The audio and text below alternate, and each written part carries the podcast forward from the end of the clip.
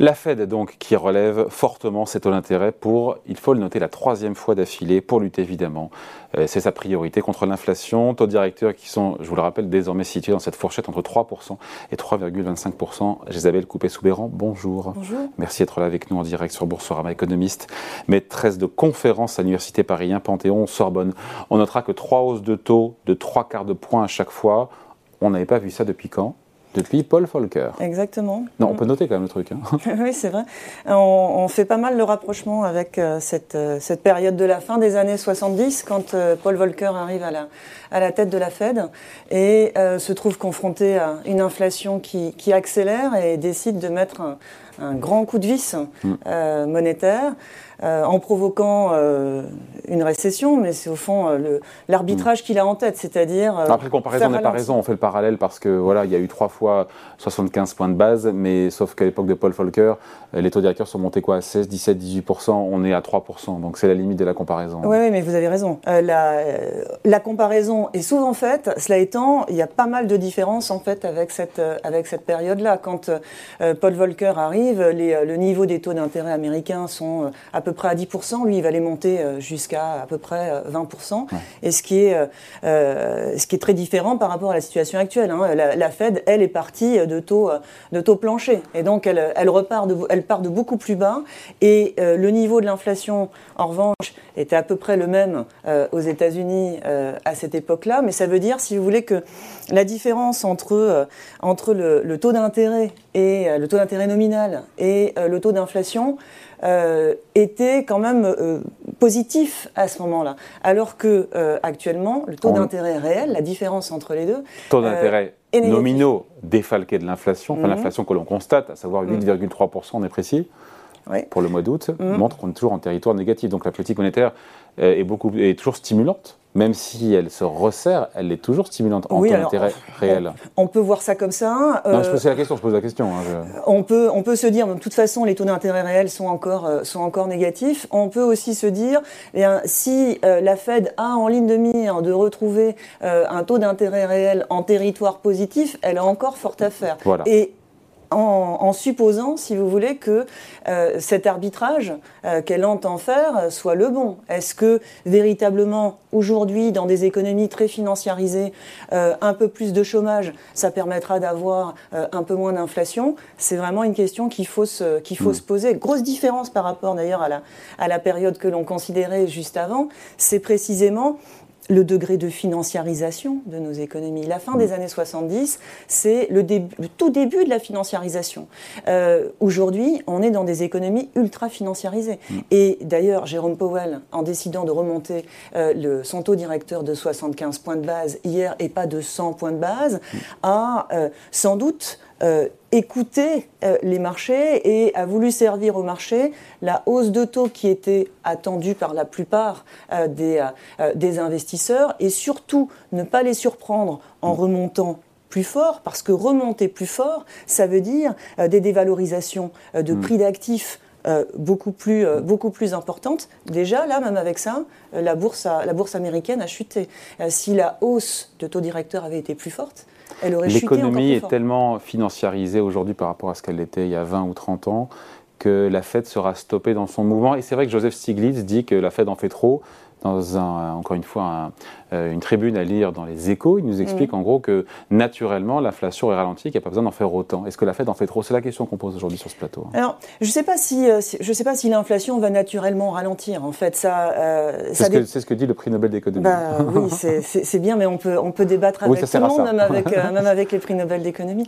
Et donc, si, si l'inflation a une composante structurelle, eh bien, il n'est pas certain, si vous voulez, qu'elle baisse vite. Alors, peut-être qu'aux États-Unis, et en ça, euh, Stiglitz a raison, euh, aux États-Unis, euh, l'inflation est sans doute beaucoup plus monétaire qu'elle ne l'est, beaucoup plus monétaire, beaucoup plus conjoncturelle qu'elle ne l'est en Europe. Parce que le plan de relance américain a été extrêmement fort et a pointé, a pointé la demande. Chez nous, les plans de relance ont été relativement forts aussi, mais ils ont davantage pointé l'offre que la demande. On n'est pas, si vous voulez, en Europe, on n'est pas dans des situations vraiment de, de surchauffe. Aux États-Unis, c'est peut-être un peu différent. Donc ça veut dire que la Fed est d'ailleurs dans une situation peut-être un peu plus confortable que la Banque Centrale Européenne pour lutter contre l'inflation. Parce qu'elle a commencé plus tôt et parce que l'inflation est plus conjoncturelle là-bas. Exactement. Mais cela étant, le dilemme, c'est le contre-coup au, niveau, au niveau financier.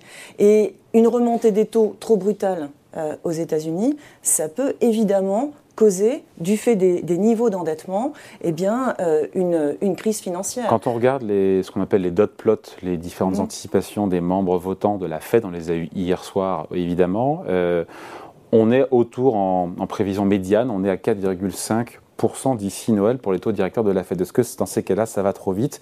En même temps, est-ce qu'elle a le choix, si elle veut que l'inflation revienne à hauteur de 2%, la priorité, euh, pas avant, disent certains, 2025 Oui. La question, c'est au fond, est-ce que les banques centrales sont en capacité de lutter euh, hmm. contre euh, cette inflation euh, La Fed a peut-être un peu plus de marge de manœuvre que les autres parce que c'est une inflation plus conjoncturelle. Elle a encore deux réunions en fait d'ici la fin de l'année. Il y a une réunion au début du mois de novembre et puis une réunion à la mi-décembre. Elle va sans doute faire ce qu'elle a fait là ces trois derniers mois, à chaque fois 0,75 points de base de plus, de façon à ne pas trop euh, trop affoler euh, les investisseurs et ainsi, eh bien, elle s'imagine euh, pouvoir ralentir, ralentir l'inflation. Bon, tout ça, encore une fois, ça repose sur le pari qu'il y a un arbitrage possible. Ça finira par être efficace, encore une fois, relever ce qui est du jamais vu, encore une fois, depuis les, années Paul Volcker, mmh. de relever à chaque fois par palier de 75 points de base. Encore une fois, il y a peut-être un moment où les marchés financiers diront stop aussi. Hein. Oui, enfin, là, je crois, si vous voulez, que ce qu'essaie de faire la Fed, quand même, c'est de guider euh, les anticipations. Et euh, les, les, marchés craignent, bien sûr, des hausses de taux euh, trop rapides parce que mm. ça signifie des dévalorisations de, de prix d'actifs. Mais ils craignent aussi l'inflation. Ils craignent aussi l'inflation. Donc, au fond, ils attendent de la Fed qu'elle agisse et il souhaiterait sans doute que la Fed parvienne à, euh, à venir à bout euh, de cette inflation. Est-ce que euh, la Fed, comme les autres grandes banques centrales, viendra à bout de cette inflation? Paul Volcker, il avait, il avait dû frapper très très fort D'accord euh, Il avait relevé en fait euh, le taux directeur de, 10 points. Vous voyez que là, euh, en 6 mois, on sera à, 4 points, 4 points et demi de, de plus hein, par, rapport, par rapport au point de départ. Est-ce que ça signifie que la Fed va devoir continuer encore à ce rythme pendant 6 mois supplémentaires? Et puis, est-ce que ça marchera? Moi, il me semble qu'en fait même si le risque est peut-être un petit peu moins élevé aux États-Unis que chez nous, euh, le, risque de stagflation est quand même euh, assez élevé là-bas. C'est-à-dire qu'elle euh, va devoir continuer à remonter ses taux pour lutter contre l'inflation mm. ou au moins faire semblant de euh, savoir lutter contre. Elle fait semblant aujourd'hui ou pas? Parce que beaucoup d'investisseurs vous diront bah non, quand on voit ça, quand on voit avec la fermeté, encore une fois, les, euh, ce que dit Jérôme Paul, la, ferme et la Fed est fermement résolue à ramener l'inflation à 2%, le restera jusqu'à ce que le boulot soit fait. Mais je vais vous faire un peu la, la, même réponse que tout à l'heure. C'est-à-dire que comme aux États-Unis, euh, l'inflation est plus conjoncturelle que structurelle, la Fed fait un peu moins semblant que la BCE. C'est-à-dire que la BCE, quand elle remonte ses taux, euh, euh, elle sait au fond qu'elle ne peut pas grand-chose contre l'inflation du moment, qui est une inflation plus structurelle, qui a beaucoup plus, euh, qui a, qui, bah, est beaucoup plus due, voilà, à, un problème de crise énergétique, de crise écologique. Ce sont les facteurs profonds. L'offre, c'est aussi conjoncturel. Le, le gaz, si jamais, encore une fois, il n'y a, pas d'emballement géopolitique et on sait bien que le prix du pétrole pourrait baisser l'énergie aussi euh. Ce n'est pas qu'un problème de, dérèglement de, de, l'offre, si vous voulez. Euh, c'est un problème plus profond euh, de dépendance énergétique très forte en Europe, du fait qu'on n'a pas réussi à opérer la transition énergétique, on n'a pas suffisamment accéléré la transition écologique tout ça, structurellement, euh, ça, ça, exerce une pression à la hausse sur les prix de l'énergie, sur les prix des matières premières, et les facteurs profonds de l'inflation européenne euh, sont là. Et contre ça, eh bien, des hausses d'autodirecteurs ne peuvent pas grand-chose. Contre ça, bah, il faut euh, accélérer la transition énergétique, il faut accélérer la transition écologique. Peut-être que la Banque centrale a un rôle à jouer en la matière, en verdissant sa politique monétaire.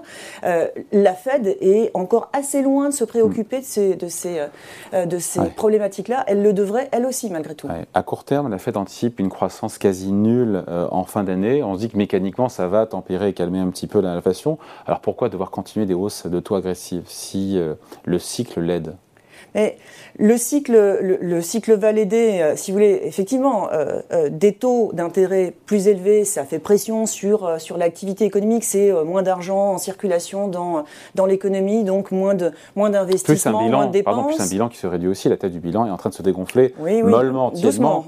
C'est un énorme bilan hein, de 8 000 milliards de, de, de, mais quelque chose est enclenché aussi. Oui, on entre dans une nouvelle phase de la politique monétaire, mais vous voyez qu'en fait, si tout ça se heurte à une récession profonde, euh, si ça se heurte à une crise financière, Elle fera eh bien, euh, oui, la, euh, la, Banque centrale, la Fed sera obligée de faire marche arrière, et puis les autres banques centrales également.